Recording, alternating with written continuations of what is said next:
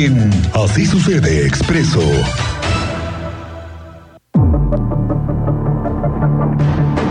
Teniente Mérida, muy buenas tardes, ¿cómo te va? Muy buenas tardes, Miguel Ángel. Cristian, muy buenas tardes. Bienvenido, Nuestra teniente. audiencia, Muy buenas tardes. ¿Qué tal las redes sociales? ¿Cómo reaccionan En fa, en fa? por no decirte otra cosa, ¿eh? Sí, sí, sí. Pero en fa, En clave che. en cable, en, En clave, che. Sí, en chin. Pero qué rápido corrieron, ¿no? Sí, sí, sí. No, no, no, no, no, hoy en la mañana muy temprano. ¿Qué eran? ¿Qué hora? 8.15 se dio el reporte. Pero todo empezó antes. Pues unos 15 minutitos, 10. ¿Cuánto tiempo crees para llegar a los bomberos a una zona tan, Mm, tan Yo complicada? hice... teniente? Sí, no, sí. Sí, ya ves que ahí había testimonios de que sí estaban tardando en llegar, Sí, ¿no? sí. A esa hora, imagínate, Revolución, Carrillo, Coahuila, todas las inmediaciones de ese de esa zona, de la zona industrial, eh, para llegar, no, sí. Y échale 5 de febrero que está colapsada a esa hora. No, no, no, no. A esa hora y casi todas horas. Y bueno, a ver, vamos por Quintana, partes, bueno, teniente. bueno. Todo comienza entonces cuando. Vamos partiendo el queso, sí, señalan los vecinos que se escuchan al menos dos explosiones. Al interior había dos vehículos en la entrada que quedaron totalmente calcinados. De hecho, en una de las imágenes no hemos podido ni descifrar qué marca de vehículo es. Quedaron totalmente calcinados. Como para acumular PET y cartón, No, ¿verdad? ya velo descartando. No, o sea, Cartón y no. PET no había ahí. No, no, no. Se escuchan las dos explosiones y posterior ya, cuando ya terminan de sofocar, quedó algo remanente de las llamas en el techo de la farmacia, Mm, porque se había extendido. Estaba una farmacia justamente a un costado. Lo señalaste tú, también lo informaste, 350 personas que activaron sus protocolos y se replegaron. Ya cuando llegaron los analistas de protección civil, policía municipal, secretaría de movilidad, comenzaron con los cierres a los alrededores, ¡pum! Taponeada, Coahuila y Carrillo Puerto. Eso te iba Y a decir. los porque no solamente es cuando están evacuando, sino que cierran No, las no, vialidades. cierran Ya las vialidades. Ya, ya entraron las, las unidades de emergencia, se hace el cierre, ya nada más se da el acceso a las pipas de bomberos y a las palomas. Las palomas son las pipas del municipio que llegan a apoyar Mm. en esos casos. Así se les Y dice. que a esa hora siempre traen agua, ¿no? Sí, sí, sí, sí, llegaron y con las albercas donde se almacena el líquido para que puedan estar trabajando de manera continua, pues iba llegando una tras otra, tras otra, van, hay que coordinar. Claro. Esas palomas hay que formarlas, las de la- los bomberos. Y también hay que darles cauce para que puedan pasar, porque para poder tráfico salir y pasado. regresar. Exactamente. Sí, no, o sea, tiene su logística. Claro. Tiene su logística. Oye, teniente, Bueno, pero espérame, se escuchan las explosiones y entonces Protección Civil ahí ya dice, aquí ello puede haber otra cosa, ¿no? Gas, Pues, eh, Sí, sí, sí, instalaciones sí. eléctricas. Ah, Hay que hacer mención de que está casi en una esquina Mm. donde está un dren y a espaldas de esa ubicación, ahí están no uno, no dos, no tres, no cuatro. Infinidad de postes que dice no perforar, ducto de Pemex. Estos que tienen un letrero amarillo. No, no, no está todo alrededor y la- a, la espalda, si pasa por ahí el dren, nos fuimos a dar una vuelta, tratamos de... No, está un autolavado, está otra empresa, lo rodea otra empresa, entonces estaba medio complicado y todavía estaban las autoridades eh, como para confirmar que pudiera haber, que eso es lo que, que estábamos buscando, que estuviera conectado por ahí algo ordeña, así de la palabra ordeñando. Ah, ya, ya, de- ya. Tú Pues estamos estás... dando, sí, no, vamos por esa, no, no eso de que tú piensas que por ahí estaban y cartón, sacándole disculpa, jugo. No, no, no, a mí no. el PET y cartón, ahí hay muchas a los alrededores, busquen. Ahí hay muchas a los alrededores. Pero aquí tiene que haber una conexión con algo fuera de lo normal. Sí, fue al normal, porque ya después de que se terminó de hacer el, pues sí, atender el incendio, el enfriamiento y la remoción que hacen ahí los servicios de emergencia, comenzaron a llegar elementos de la defensa nacional, del Ah. ejército. Como que para qué llega un elemento del ejército a tomar conocimiento de PET y cartón. No, ¿No? pues sí, claro. Ya, que llaman que- el ejército es porque No. algo. No, no, precisamente que lo, yo dudo que lo han llamado. Ellos ya traían por ahí porque estuve preguntando y en días anteriores había unidades de la Sedena recorriendo Carrillo Puerto así como que buscando un negocio.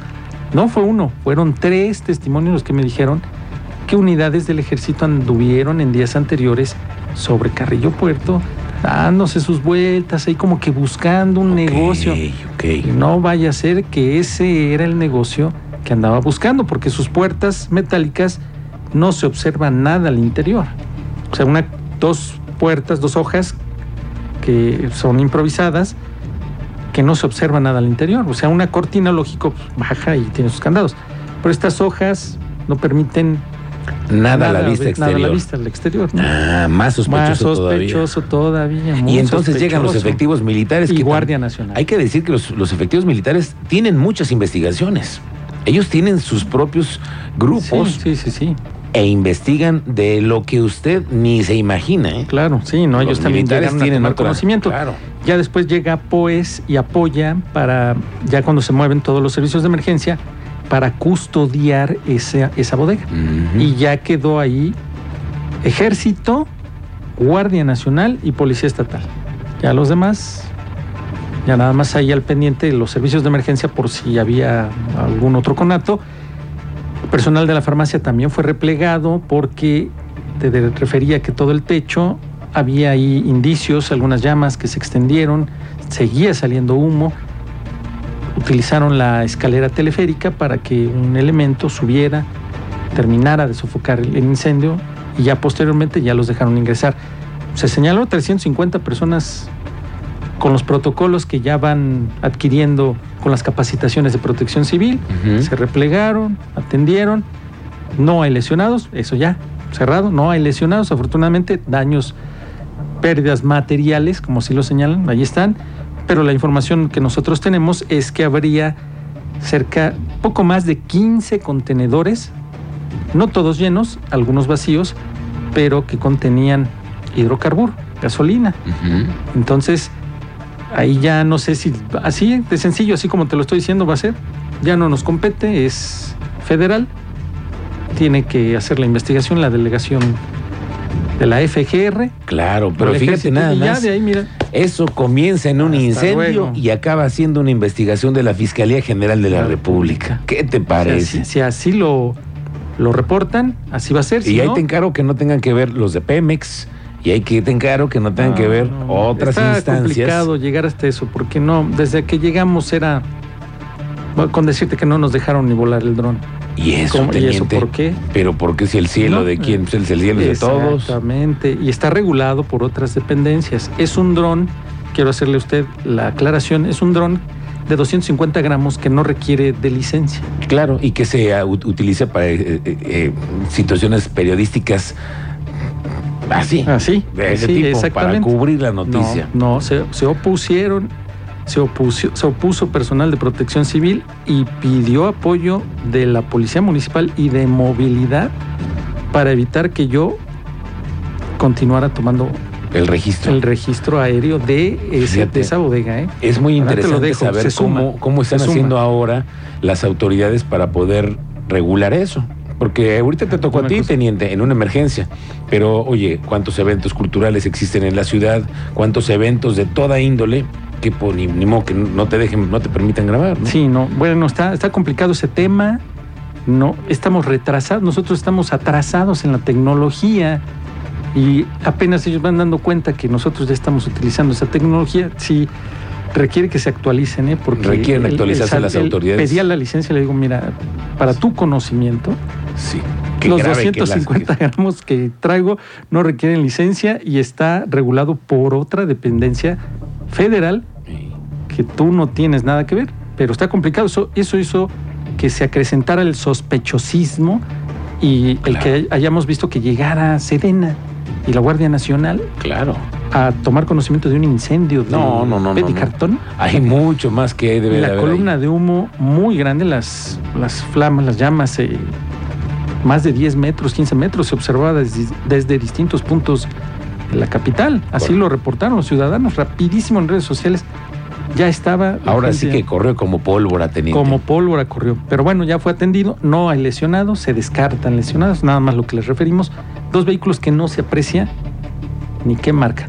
Co- Cosa curiosa, Cuando hay algunos incendios así, pasa el tiempo, una hora y media, dos horas, llega alguien y se presenta. Ah, soy el propietario. Ah, yo soy el administrador. Ah, yo soy el dueño. Eh, ah, este, yo conozco. En este caso, cero.